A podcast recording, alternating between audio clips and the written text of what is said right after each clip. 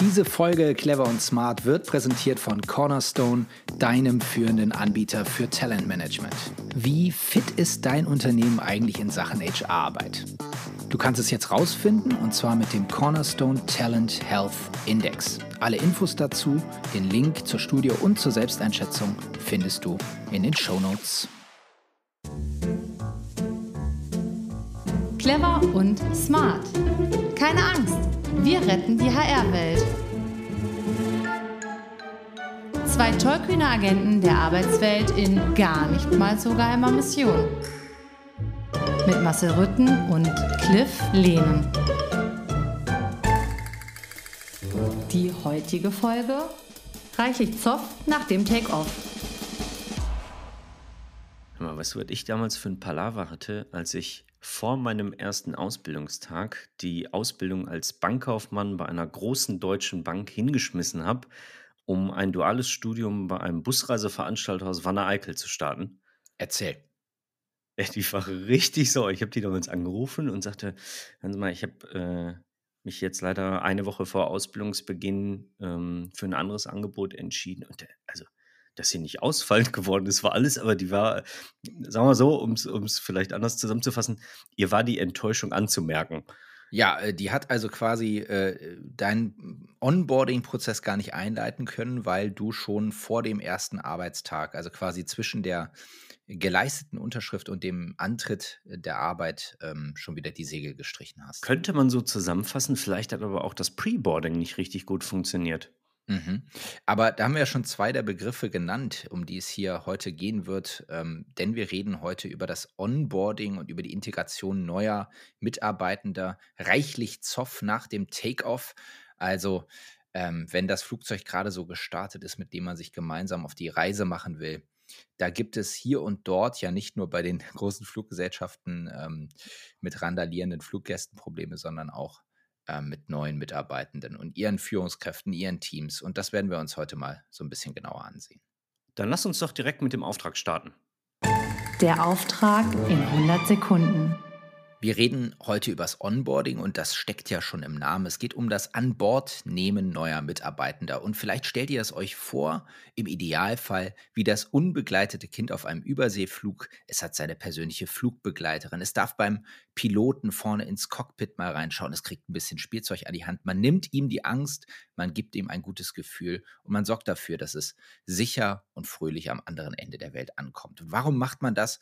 Man will natürlich, dass die Mitarbeitenden schnell ankommen, dass sie motiviert sind, dass sie sich gerne einbringen, dass sie loyal sind gegenüber dem Unternehmen und dann irgendwann auch voll leistungsfähig. Das tut man auf drei Ebenen. Zunächst mal, das ist klar, das kennt ihr über die klassische Einarbeitung, die fachliche Integration.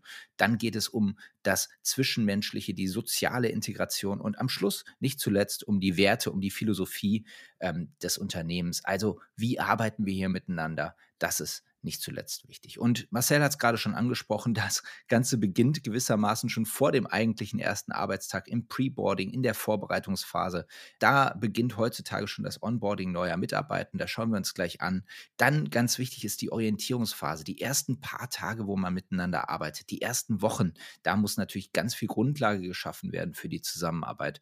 Und daraufhin folgen die weiteren Monat die Integrationsphase. Man sagt, das kann bis zu sechs Monaten dauern, das kann auch bis zu zwölf Monaten dauern, bis ein neuer Mitarbeitender, eine neue Mitarbeitende wirklich an Bord ist. Das ist die Integrationsphase. Alle drei Phasen werden wir uns gleich en Detail nochmal anschauen.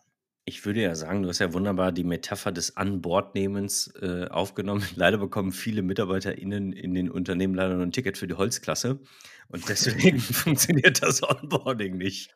Das könnte, äh, könnte sein, ja, in der Tat. Nicht jeder darf beim, beim Piloten vorne ins, ins Cockpit rein. Nee, Business Class ist halt teuer. Also.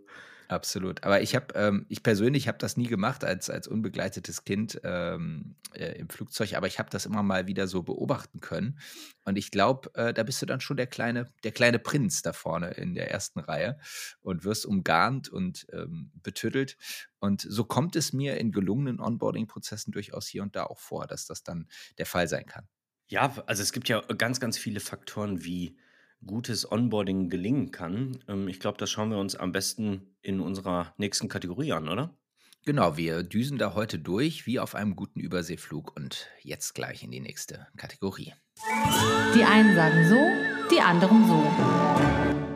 Du hast gerade den Flug in der Holzklasse angesprochen. Da mangelt es äh, hier und da an vielem. Der einzige Unterschied ist, der Passagier, die Passagierin kann nicht mehr aussteigen. Das ist ja im, im Onboarding anders. Wir haben also quasi eine, eine Schnittstelle zwischen dem Recruiting und der Bindung. Und du damals bist ja schon in der Phase, bevor es eigentlich losging mit dem Job, bist du ja ähm, ausgestiegen. Aber es war ja eigentlich kein Holzka Holzklassenflug, den du gebucht hattest, nehme ich an. Nö, eigentlich waren die sehr bemüht sogar, ähm, dass ich da starte und es war halt die Verlockung des Busreiseveranstalters. ja, genau.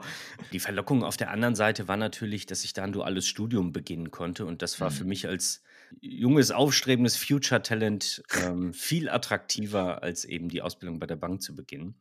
Deswegen habe ich mich damals dazu entschieden, den Arbeitsvertrag eben vor dem ersten Arbeitstag aufzuheben oder zu kündigen und eben ein anderes Ausbildungsverhältnis mhm. einzugehen. Mhm.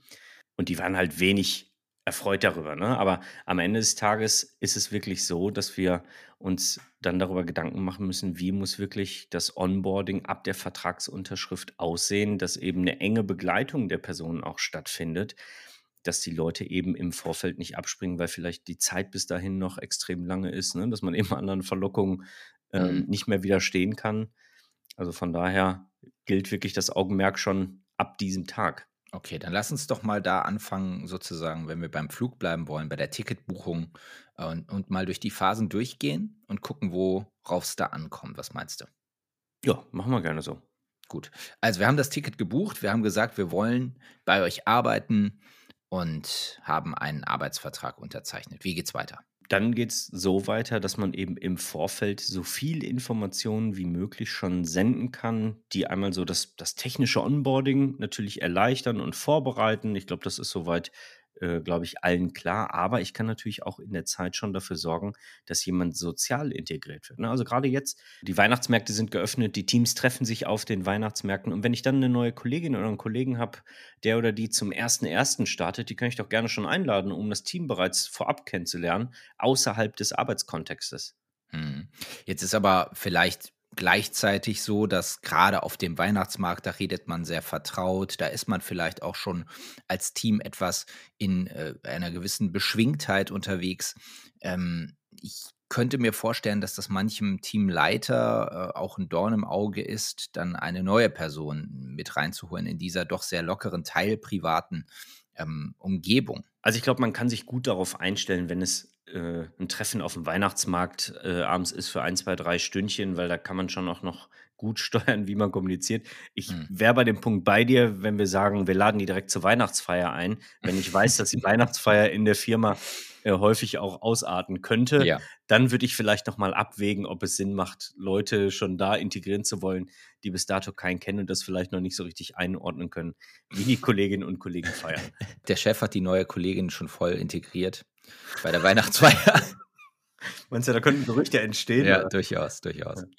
Also das, ähm, das wäre also das Preboarding, wo man dafür sorgt, dass die neuen Kolleginnen und Kollegen mit ja, Informationen versorgt werden. Auch das, du hast es eben angedeutet, das technische Onboarding kann ja dann auch schon anlaufen. Mhm. Wir erleben ja ganz viele erste Arbeitstage, äh, die von sehr viel Technik und Administration oder erste Arbeitswochen, muss man ja ehrlicherweise sagen, die von sehr viel Technik und Administration geprägt sind wo man sich eigentlich fragt, naja, wir machen das doch öfter, warum muss das immer so kompliziert sein? All das könnte man eigentlich auch schon vorbereiten. Und das äh, Dritte, auch den kulturellen Teil, den kann man ja auch schon vorbereiten, indem man entsprechende Broschüren aussendet, indem man entsprechende Unterlagen aussendet und die Mitarbeitenden, die neuen, ähm, damit auch schon auf Stand bringt. So ticken wir hier, so wollen wir zusammenarbeiten und das ist uns wichtig. Das haben die meisten ja tatsächlich sogar, also zumindest was den, den technischen Part angeht. Ne? Also wirklich Checklisten dafür, was alles vorbereitet werden muss. Ne? Also ja gut, aber dafür geht es ganz schön oft schief in den ersten Wochen. Ja, absolut. Aber also ich sag mal, da, wo, wo halbwegs professionelle Strukturen da sind, da wirst du immer Checklisten finden, dass äh, ein Schlüssel oder, oder ein Chip vorbereitet ist, dass ein Laptop bestellt wurde, dass ein Handy da ist, dass, hm. ähm, weiß ich, ein Aushang im Intranet äh, vorbereitet wurde oder sowas. Ne? Das ja. ist in der Regel normalerweise durchstrukturiert und kann natürlich dazu führen, all das, was ich nicht liefere, wird sofort zu einem Malus aus, aus äh, Mitarbeitersicht oder Kandidatensicht zu sagen, okay, wenn, wenn diese Standards nicht gegeben sind, naja, wenn die nicht so richtig bemüht sind, dann sollte ich mich vielleicht doch nochmal umgucken. Mhm. Okay, aber dann nehmen wir mal an, das hat alles geklappt. Diese Zeit zwischen der Unterschrift und dem ersten Arbeitstag, die haben wir geschafft. Es ist kein Mitarbeitender vom Stile eines Marcel Rütten, der uns schon vorher äh, von Bord geht, sondern die Person ist da. Wie geht's weiter? Also, du musst halt in der ersten Zeit wirklich unterscheiden, welche Touchpoints führen dazu, dass jemand sofort eine negative Experience hat. Ja, also, wenn Mhm. Zugänge nicht da sind, Laptop nicht bestellt oder so Zeug. Mhm. Dann Mhm. das hätte man alles durchaus vorbereiten können. Oder wenn der wenn das Team oder der Chef am ersten Arbeitstag nicht da ist und so. Das sind alles Dinge, die die sollten geklärt sein. Aber ich kann natürlich auch Touchpoints, ähm, schaffen oder kreieren, die dazu führen, dass die Experience, äh, als umso positiver bewertet wird, ne? Also, Mhm. ist irgendwie ein herzliches Willkommensgeschenk vorbereitet? Hat man eine persönliche Nachricht, ähm, für mich vorbereitet? Ist vielleicht an der Zentrale unten, äh, 'n Willkommensschild schon hingestellt oder sowas, ne? Mhm. Ähm, habe ich eine Postkarte im Vorfeld bekommen vom Team persönlich unterschrieben, dass sie sich Mhm. total freuen, dass ich bald starten werde und so. Das sind alles so Dinge, die man natürlich Ja. vorbereiten kann. Ich habe gerade mal so in Er Erinnerungen geschwelgt. Ähm, wie war das so am ersten Arbeitstag? Also, ich habe tatsächlich erlebt von man man läuft so gemeinsam durchs Büro und es ist gar nicht so richtig klar, wo man jetzt eigentlich sitzen wird. Das gab's. Es gab auch schon: „Das ist dein Arbeitsplatz“ und der Schreibtisch war einfach nicht aufgeräumt. Oder nicht sauber, ja? Also, im Zweifel ist der sogar nicht geputzt. Da hat bis gestern noch wer anders gesessen und dann hängt noch vielleicht die Schminke von der Kollegin vorher am Telefon und so. So sah es nämlich aus. Und, äh, aber auch das Beispiel toll geschmückter Schreibtisch, hier wirst du sitzen, herzlich willkommen und so weiter. Also, diese ganze Range, da kannst du ja verdammt viel machen. Da kannst du verdammt Ja. viel schon beeinflussen, was gar kein großer Aufwand ist, ne? Ja. Ja, oder einfach auch, dass der erste Tag oder die erste Woche wirklich gut durchstrukturiert ist und dass jemand da ist, der sich Zeit für einen nimmt, ne, in dieser Zeit. Also, ich habe selbst auch schon erlebt, dass die Führungskraft am ersten Tag oder der ersten Woche gar nicht da war, also entweder krank Mhm. oder busy. Ja, klar. Ähm, aber dann auch nicht geregelt, wer übernimmt denn dann in der Zeit? Und dann sitzt du da wie blöd ähm, und wartest darauf, dass dir irgendwer erklärt, was jetzt hier zu tun ist oder was der nächste Schritt ist. Weil Ja. wenn du kommst ja ohne jegliche Information dahin, wie die Abläufe sind. Mhm. Und wenn dann die Bezugsperson fehlt, die dich quasi erst mal in die Hand nimmt und dir erklärt: „Da ist die Kaffeemaschine, da ist der Drucker, da sitzt Frau Mhm. Müller“, ähm, dann stehst du eben da allein auf weiter Flur. Da haben wir ja auch noch mal die interessante andere Perspektive, denn wir haben es ja auch beide schon als als Führungskräfte, äh, erlebt, wie es ist, neue Mitarbeitende willkommen zu heißen. Und natürlich ist das ein wichtiger Tag für dich auch als Führungskraft. Du willst präsent sein, du willst vieles erklären. Ähm, ich kenne aber au natürlich auch sehr gut diesen Moment, wenn du dann die Person sozusagen ankommen hast lassen, wenn du sagst, das ist deine das ist dein Buddy, das ist dein Begleiter für die nächsten Tage und Wochen. Und wenn dann dein Kalender wieder auf dich zurückfällt und du, äh, siehst, okay, Termin, Termin, Termin, Termin und am Ende der Woche dich fragst: „Äh, wie war das jetzt eigentlich noch mit der neuen Kollegin? Äh, wir hatten am Montag viel Kontakt, dann haben wir uns am Dienstag, Mittwoch noch mal unterhalten und jetzt haben wir irgendwie auch schon länger uns nicht mehr gesehen.“ Und, ähm, diese dieses Zurückfallen in den täglichen Wahnsinn, so möchte ich's mal sagen, das geht natürlich für eine Führungskraft sehr schnell. Und deswegen, glaube ich, muss es auch gewährleistet sein, dass es Kolleginnen und Kollegen gibt, die sich wirklich der neuen Person dann auch mit ein bisschen mehr Zeit und Ruhe auch annehmen können, ne? Ja, absolut. Also, du musst auf jeden Fall eine Person benennen, die auch neben der Führungskraft tatsächlich, ähm, immer ansprechbar ist für die Themen, wenn Gefahr besteht, dass die Führungskraft in lauter Terminen festhängt. Auf der anderen Seite, das habe ich, äh, für mich immer so gemacht, ähm, dass ich, wenn eine neue Mitarbeiterin oder ein neuer Mitarbeiter angefangen hat, mir auch die erste Zeit mehr Zeit persönlich geblockt habe, um eben dauerhaftes, äh oder dauerhaft Gespräche führen zu können, Mhm. ja? Also, dass man Klar. immer wieder in in Feedbackschleifen reingeht und sagt: „Was hat dir bis hierhin gut gefallen? Brauchst du noch irgendwas? Gibt's Mhm. Dinge, die wir unbedingt anders machen sollen? Gibt's Dinge, die du als besonders positiv wahrgenommen hast? Ähm, brauchst du mehr Informationen von mir? Was brauchst du für einen guten Start? Was brauchst du, um produktiv werden zu können?“ Ne? Also, wirklich da regelmäßig zu sprechen, um dann eben, falls was nicht so gut läuft, frühzeitig gegensteuern zu können. Ja. Und die Frequenz dieser Gespräche nimmt natürlich mit zunehmender Dauer dann ab, Mhm. ja, sodass man Klar. dann wirklich nach den ersten Monaten auch die Erwartungshaltung abgeglichen hat. Aber das führt ja auch dazu, dass man sich persönlich besser kennenlernt. Feedback ist ein super wichtiger Faktor. Also, in der ganzen Onboarding-Phase von Anfang an, ähm, mit der Führungskraft, aber dann auch natürlich immer mal wieder mit HR, um zu gucken, wie läuft der Prozess? Was brauchen wir noch? Ähm, liefern die Führungskraft und das Team auch das, was die Person braucht. Also diese Art von auch 360-Grad-Kommunikation in der Zeit ist, glaube ich, auch ähm, wichtig.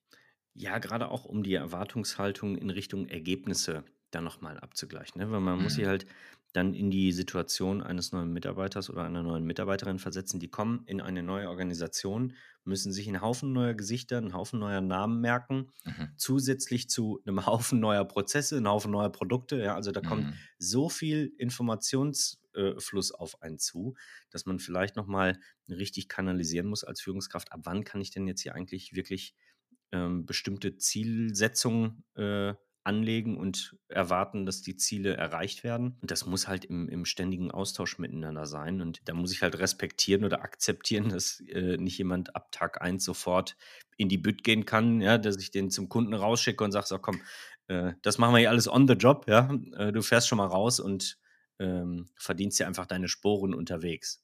Mhm.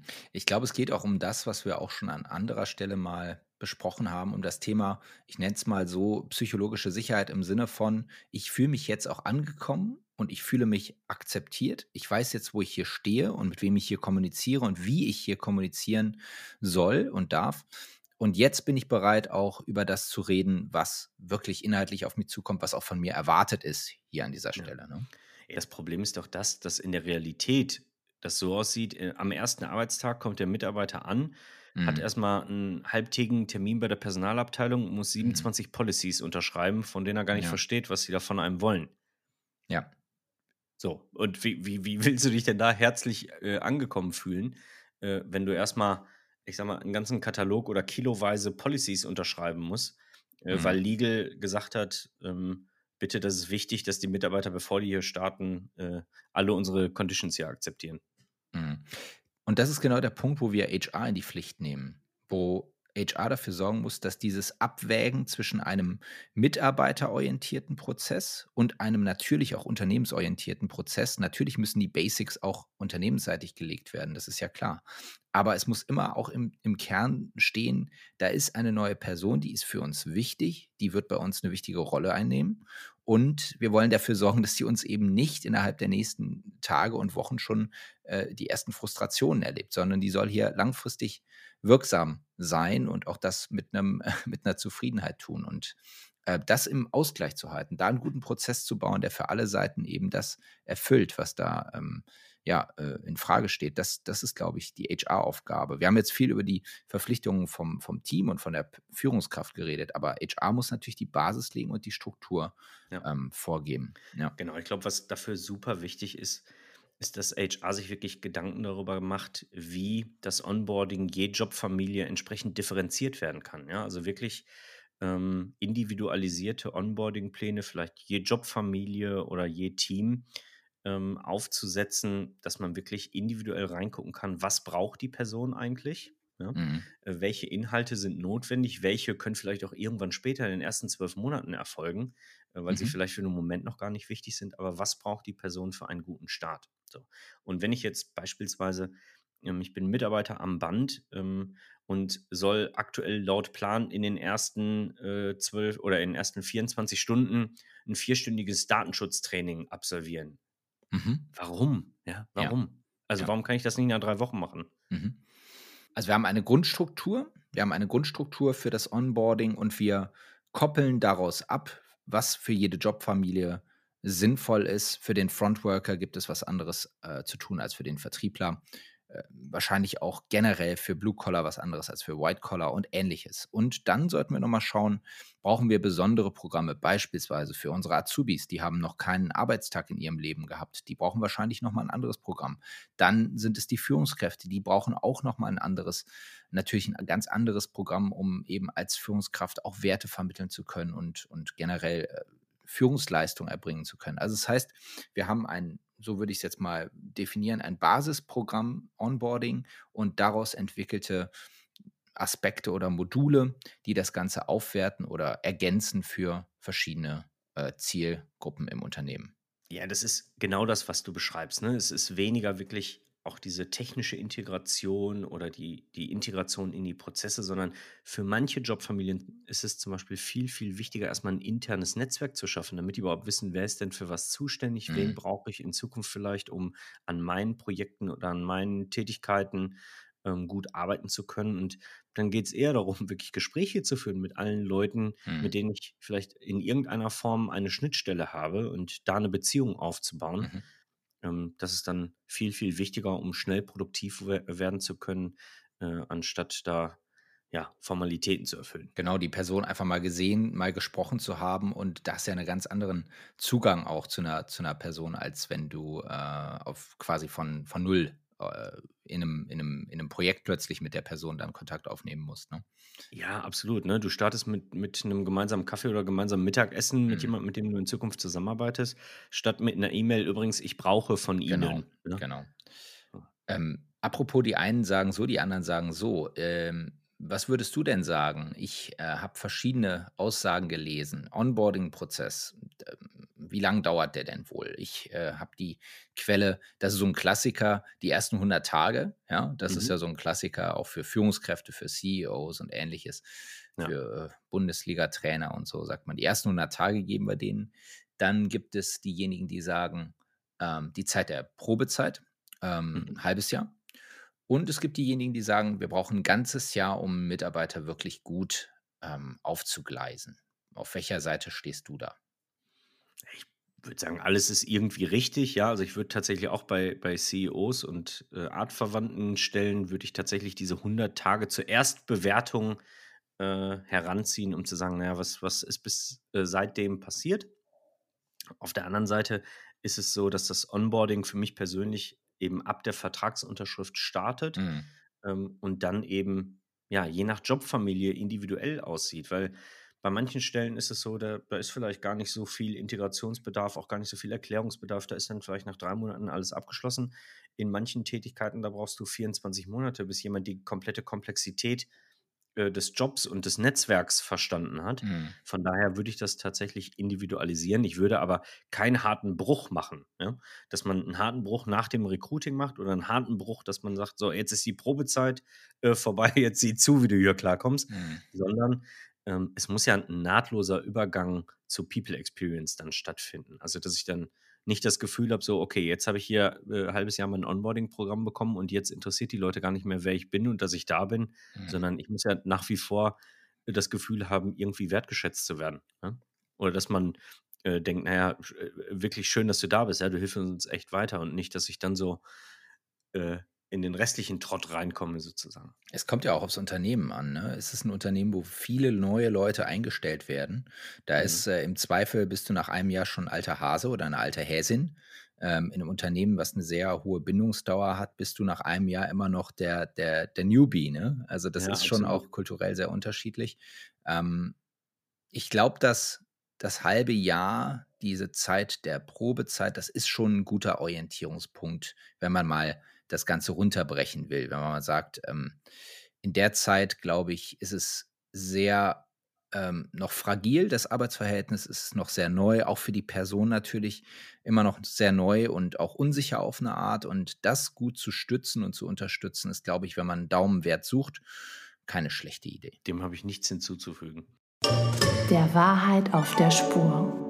Also diesmal hat sich die Aufgabe, Studien und Fakten herauszusuchen, deutlich einfacher dargestellt als noch beim letzten Mal zu Assessments. Das heißt, diesmal Ja. war es sehr, sehr dankbar, äh, weil wir hier sehr aktuelles äh, Material zur Verfügung haben und auch aus dem Vollen schöpfen konnten, sozusagen. Wir haben das jetzt natürlich begrenzt, weil wir nicht jede einzelne Studie vorstellen können, die gerade zu dem Thema herausgekommen ist.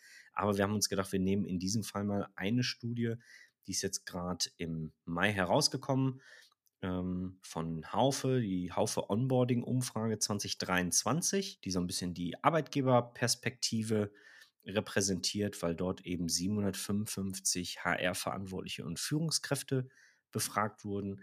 Und auf der anderen Seite haben wir dann die Candidate Experience Studie von Softgarden, die in zwei Teile unterteilt wurde, äh, wo es dann eben in dem zweiten Teil explizit auch ums Onboarding geht, bei der äh, insgesamt über 3.800 Kandidatinnen befragt wurden um das mal so einzustreuen. Wunderbar, danke dir dafür. genau, dann fangen wir mal mit der Haufe Onboarding-Umfrage an, also eine Studie eben aus Arbeitgebersicht, ähm, bei der untersucht wurde, wie viel Potenzial äh, eben noch da ist, wenn es um das Thema Onboarding geht. Und da würde ich gleich mal die, die erste Zahl einstreuen, die ganz spannend ist, nämlich 36 Prozent aller Personalerinnen haben schon mal Kündigung vor dem ersten Arbeitstag erlebt. Mhm. Wie findest du das, mein Lieber? Diese Zahl ist natürlich, wenn man sie in erster Linie mal liest, klingt die erstmal sehr hoch. Man denkt irgendwie, oh, jedes dritte Arbeitsverhältnis wird gar nicht angetreten. Aber es ist ähm, anders zu interpretieren, glaube ich. Es heißt, jeder dritte Personaler hat das schon mal erlebt, dass, genau. Dass so eine Stelle nicht angetreten wird. Das, das bringt es dann ein bisschen in ein anderes Verhältnis. Also ist eine gute Zuspitzung von Seiten der Studienmacher. Ähm, aber in der Wahrnehmung, oder? ja, ja, ja, in der, absolut. In der Wahrnehmung klingt es mir dann nach einem realistischen Bild. Aber auch hier ist es dann spannend, das abzugleichen. Tatsächlich direkt, ich gehe da mal rein mit der Softgarden-Studie bei den 3800 befragten Kandidatinnen. Ähm, dort wurde nämlich gefragt, hast du schon mal einen Arbeitsvertrag unterschrieben, dann aber die Stelle nicht angetreten? Man könnte unter uns sagen, hast du schon mal den Rütten gemacht? Ähm, Das sagen also äh, 6% der Befragten. Ich habe schon mal nach der Vertragsunterschrift gekündigt, noch bevor ich die Stelle angetreten habe. 6,0% machen das. Ähm, 4,2% sagen, ich habe schon mal einen Arbeitsvertrag unterschrieben, dann aber die Stelle nicht angetreten, ohne formal zu kündigen. Also die sozusagen die Ghosting-Variante, wie man heutzutage neudeutsch sagen könnte. Und ähm, 82,1% immerhin sagen aber, ich habe noch nie einen Arbeitsvertrag unterschrieben, dann aber gekündigt oder die Stelle nicht angetreten. Also die haben den Lehnen gemacht an der Stelle. Ja, wollen wir uns mal angucken, was denn die Personaler sagen, was eigentlich zu Frühfluktuation führt. Ne? Also warum scheitert das Onboarding? Und da ist ganz spannend zu sehen, dass 56 Prozent sagen, dass die Onboardies eigentlich oder einfach falsche Erwartungen hatten. Ja, was für mich so ein Stück weit auch ein Indikator dafür ist, dass die Recruiter in den oder die Fachbereiche auch, je nachdem, wer da alles so in dem Hiring-Team sitzt, aber dass sie den Kandidaten einfach Murks erzählt haben Mhm. oder das Blaue vom Himmel versprochen haben Mhm. die Realität eigentlich anders aussieht. Ne? Also das ist schon mal ein Indikator. Ja, dazu auch wieder äh, direktes, direktes Spiegeln aus der Stoff. Äh, aus, Nein, so heißt sie nicht. Eine direkte Spiegelung aus der Softgarden-Studie. So, ähm, 45 Prozent derjenigen, die schon einmal eine Stelle trotz Vertragsunterschrift nicht angetreten oder gekündigt haben, meinen, der Arbeitgeber hätte diesen Absprung verhindern können. Siehst du? Hm. So, jetzt bist du wieder dran. Wenn ich mir angucke, welche weiteren Gründe es gibt, warum Leute nach dem ersten Arbeitstag kündigen, dann äh, sammeln natürlich Personaler ganz, ganz viele Kündigungsgründe und 38 Prozent sagen, dass Team und Führungskraft nicht gepasst hat. Mhm. Okay, dann sollte man sich vielleicht nochmal anschauen, welche Selektionsmethoden man so hat ja, oder welche Auswahlmethoden, um abzuprüfen, wie der Cultural Fit aussehen könnte. Mhm. Ähm, oder wie das, wie das Team gut zusammenpassen könnte, weil nämlich 28 Prozent, und das ist der nächste Grund, sagen, der Cultural Fit hat nicht gepasst. Mhm. Okay, das kann natürlich zur ganzen Company sein äh, oder aber zum Team, aber wie gesagt, sowas lässt sich ehrlicherweise besser testen, dass man das im Vorfeld vermeiden kann. Mhm. Und, und das finde ich, das finde ich eigentlich die eklatanteste Zahl. 21 Prozent sagen, es gab kein professionelles Onboarding. Das sind jetzt, wer, wer hat dort diese Antworten gegeben? Das sind Personaler, das sind Führungskräfte. Mhm. Die also quasi aus Arbeitgebersicht auf diesen Prozess schauen und sagen, das Genau. war unser Fehler, unser, äh, ja, der Ausfall lag auf unserer Seite an dieser Stelle. Ja, das sind die erhobenen Kündigungsgründe. Okay, mhm. also das Feedback der Bewerbenden ähm, in dem, in dem Ja, es muss nicht unbedingt das Feedback der Bewerbenden sein, weil äh, dass der Cultural Fit nicht gepasst hat, kann ja auch äh, Mhm. Auch arbeitgeberseitig äh, Mhm. indiziert worden sein. Ja. Ähm, aber 21 Prozent, wie gesagt, sagen, es gab kein professionelles Onboarding. Das wird dann natürlich Mhm. nahezu ausschließlich Der das Bewerber. Feedback äh, der Bewerber oder Kandidaten sein. Ja, weil da möchte ich dann auch direkt wieder spiegeln. Es tut mir leid, dass ich immer wieder auch gleich in deinem Redefluss unterbreche. Aber ich habe hier einfach die Kandidatensicht immer wieder vor der Nase. Deswegen, Mhm. ähm, also totales Match haben wir bei dem Thema ähm, Versprechungen. Also der Job entsprach über, überhaupt nicht den Versprechungen, die mir gemacht wurden. Ähm, das ist der, der deutlichste Grund für eine Kündigung innerhalb der ersten 100 Tage. Das sind äh, 70 Prozent, wenn ich addiere, trifft eher zu und trifft voll zu. Mhm. Ähm, also sieben von zehn Fällen. Ähm, dann das Thema Einarbeitung. Es gab kein Programm und keinen Plan zur Einarbeitung. Ähm, das sind 56 Prozent in der Addition. Die unfähige oder unsympathische Führungskraft, das sind hier 66,6 Prozent, also genau zwei Drittel auf den. Teuflisch, ja, das ist diabolisch. Das ja. ist genau.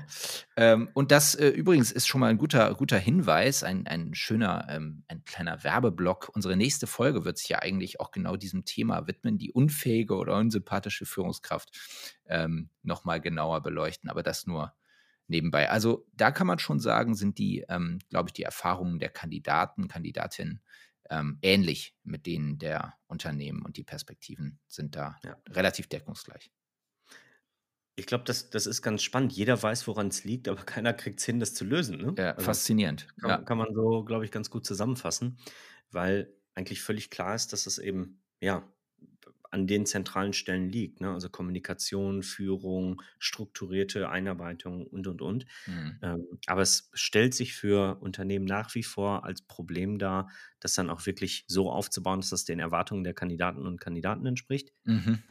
Was bei der Softgarden-Studie noch spannend ist, die hat auch einen ähm, zeithistorischen Kontext sozusagen, weil sie schon in, ähm, über eine längere Zeit erhoben wird. Und äh, zwar seit 2018. 2018 haben 11,6 Prozent der Befragten haben gesagt, ich habe schon mal während der ersten 100 Tage meinen Job gekündigt. Das waren jetzt 2023 21 Prozent, also plus 9,4 Prozent. Und wenn ich diese Frage rumdrehe, dann ist auch das wieder ziemlich prägnant. Ich habe noch nie während der ersten 100 Tage den Job gekündigt oder mir Gedanken darüber gem gemacht. Das waren 2018 noch knapp 80 Prozent derjenigen, die ähm, geantwortet haben. Und jetzt aktuell sind es nur noch 63,3 Prozent. Also man sieht diese Werte, die laufen wirklich auf diesen Punkt hinaus, den wir auch in der Folge zur Gen Z ein Stück weit besprochen haben. Also geringere Verbindlichkeiten, ähm, geringere auch ja, Haltedauer von Kandidaten, manchmal auch das Thema Ghosting, all das sind so Punkte, die hier mit reinspielen. In der Politik bezeichnet man solche Personen häufig gerne als Wechselwähler. Ich würde sie im Recruiting oder im Onboarding im HR äh, dann vermutlich als Wackelkandidaten bezeichnen. So können wir sie nennen, ja. Ja, ich glaube auch, dass äh, einfach vergessen wird, sich noch stärker in die Perspektive neuer MitarbeiterInnen hineinzuversetzen, weil du einfach, wenn du neu startest, irgendwo deine Antennen sind ja total geschärft für alles Mögliche. Mhm. Ne? Mhm. So, du aber als, als Führungskraft, die jemanden integrieren muss oder soll, ja noch auch in deinem täglichen Doing gefangen bist, sozusagen, dass du gar nicht deine volle Zeit darauf lenken kannst und dir vielleicht manche Sachen gar nicht so auffallen ne, oder gar nicht so wichtig sind, die aber dann für die, die Person, die neu in eine Organisation eintritt, äh, vielleicht unzumutbar sind. Mhm, klar, total. Ich glaube, ein zweiter wichtiger Aspekt, und da können wir vielleicht gleich in den Tipps und Learnings noch drauf eingehen, dieser Connect zwischen dem von HR erarbeiteten Curriculum, was es da abzuarbeiten gilt in den Teams und äh, seitens der Führungskräfte und der Realität in diesen Teams. Ja, also das heißt, äh, was man da an Fahrplänen bereitgestellt äh, bekommt und wie man diese Fahrpläne dann auch wirklich durchführt in der Realität. Das ist, glaube ich, teilweise auch schon noch ein ziemlicher, ähm, ein, ein ziemlicher Gap tut sich dazwischen auf. Ja, es gibt mittlerweile sogar einen ganzen Haufen ähm, von technischen Lösungen, die dich dabei unterstützen als Organisation, Total. ähm, dass sowohl HR alles durchstrukturieren kann, aber auch ähm, die, die Führungskraft oder der Fachbereich weiß, was ist noch offen, was ist wann zu tun, dass du diesen Plan halt immer wieder adaptieren kannst und dann eben auch den aktuellen Status immer tracken kannst und sagen kannst, okay, wir sind hier deutlich hinter unseren Erwartungen, was die Einarbeitung angeht, Mhm. weil bestimmte äh, Termine noch nicht stattgefunden haben, weil Inhalte noch nicht übermittelt wurden und, und, und. Ähm, das wäre eine, eine Möglichkeit, sowas unterstützend zu lösen, aber man kriegt das eigen oder sollte das eigentlich auch gut gelöst bekommen ohne technische Unterstützung. Aber es wäre schon ein weiterer Punkt, wo HR von der guten alten Excel-Liste in eine moderne Lösung switchen könnte. Ja, immer da, wo Strukturen auch immer komplexer werden, ne? Also, in in 'ner Organisation mit 100 Mitarbeitern, da lässt sich das vielleicht noch alles sehr persönlich regeln. Da würde ich ehrlicherweise auch erwarten, dass es sehr persönlich ist, wenn ja, wenn in so einer kleinen Organisation die Leute zu mir sagen: „Ne, bitte guck mal ins System, äh, da steht, was du als Nächstes zu tun hast.“ Fände ich auch irgendwie schräg. Aber wenn du natürlich ein Unternehmen hast mit ganz vielen Standorten, ganz vielen Fachbereichen, ganz vielen Business Units und sowas, da das steigert natürlich die Komplexität und das wird dann schwieriger, das dann institutionell aufzusetzen. Mhm. Was wir jetzt aufsetzen, sind unsere Tipps, Tricks und Lösungen, die wir aus dem, was wir besprochen haben, ermitteln. Clevere Ideen und smarte Lösungen. Also ich glaube, Regel Nummer eins oder das wichtigste Learning ist beim Recruiting nichts zu beschönigen. Ne? Also alles, was ich da übertreibe oder alles, was ich da angebe, was ich hinterher nicht liefern kann, fällt mir auf jeden Fall auf die Füße. Ja, weil das ist einfach der Abgleich, den neue MitarbeiterInnen machen. Ja? Was haben die mir in den ein, zwei Stunden im Interview erzählt oder was wurde mir auf der Karriereseite versprochen? Und was erlebe ich dann hier ab Tag eins? Und ich glaube, all das, was dort nicht gehalten werden kann, wird eben automatisch zu einer negativen Onboarding-Experience führen und letztlich auch neue MitarbeiterInnen dazu führen, darüber nachzudenken, ob sie das Arbeitsverhältnis dann vielleicht doch lieber sein lassen. Zweiter wichtiger Punkt, Onboarding ist wesentlich mehr als technisches und administratives Aufgleisen neuer Mitarbeitender. Onboarding ist sozusagen die Schnittstelle, die Verknüpfung von Recruiting und Employee Experience. Da läuft das zusammen. Es beginnt an dem Tag der Vertragsunterzeichnung und geht ein halbes Jahr oder auch ein ganzes Jahr, vielleicht sogar in manchen Funktionen noch länger, um diesen Mitarbeiter, diese neue Kollegin wirklich für sich zu gewinnen und zu begeistern. Diese Verbindung zwischen Recruiting und Experience zu sehen, also Mitarbeiter-Experience zu sehen, das ist, glaube ich, der entscheidende Punkt und es ist wesentlich mehr als Administration. Der dritte Punkt ist auch wieder sehr verwandt mit dem Recruiting, nämlich dass wir eine dezidierte Touchpoint-Analyse machen, um uns anzuschauen, naja, wo haben wir entsprechende Berührungspunkte ähm, mit neuen MitarbeiterInnen, mit äh, den jeweiligen Kandidatinnen vor dem ersten Arbeitstag.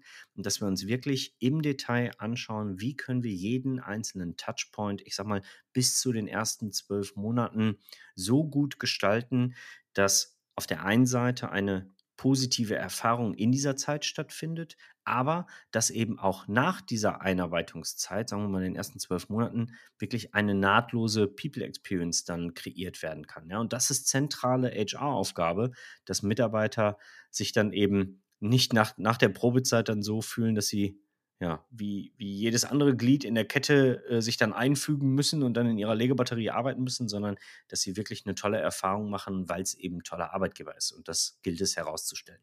HR gibt die Struktur vor, HR legt die Grundlagen, HR ist hier wirklich Businesspartner, kann man sagen. Äh, die Umsetzung liegt dann aber natürlich bei den Führungskräften und ihren Teams. Das heißt also, die Führungskräfte müssen sensibilisiert sein, die müssen wirklich mit im Boot sein für dieses Thema Onboarding. Die Teams müssen dabei sein. Das heißt, in Form von äh, Buddies oder Mentoren ähm, müssen sie äh, die neuen Kolleginnen und Kollegen mit integrieren, mit an die Hand nehmen. Denn ähm, das können Führungskräfte nur bedingt leisten. Das Phänomen, was ich eben beschrieben habe, dass sozusagen die neue Kollegin ganz schnell wieder vom Schirm des Chefs rutscht, weil andere Themen aufploppen, das ist, glaube ich, sehr verbreitet. Und da müssen die, die Teams auch mit in die Bütt gehen.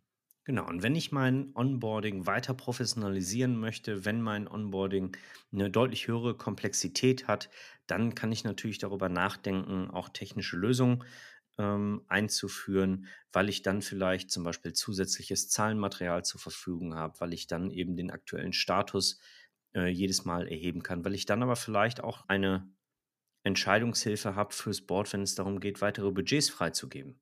Ja, also auch da kann man sich dann tatsächlich nochmal über technische Lösungen Gedanken machen. So ist es, Marcel. Und über technische Lösungen machen sich manche auch Gedanken, wenn es um ihren Chef geht. Mancher wünscht sich heutzutage schon fast eine künstliche Intelligenz, lieber als diesen Quälgeist dort oben an der Spitze.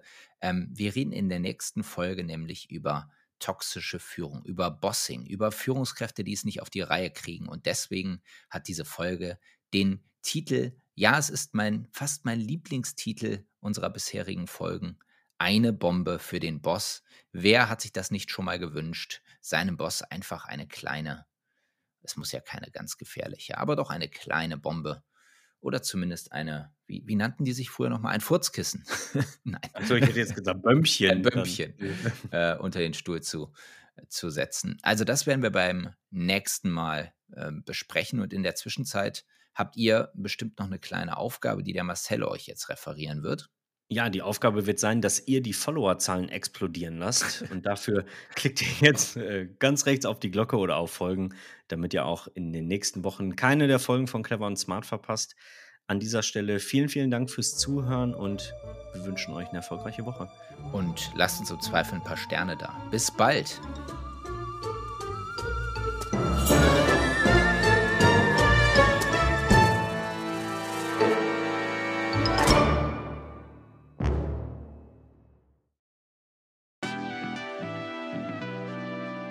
Das war's für diese Woche mit Clever und Smart und wir haben uns gefreut über die Unterstützung von Cornerstone.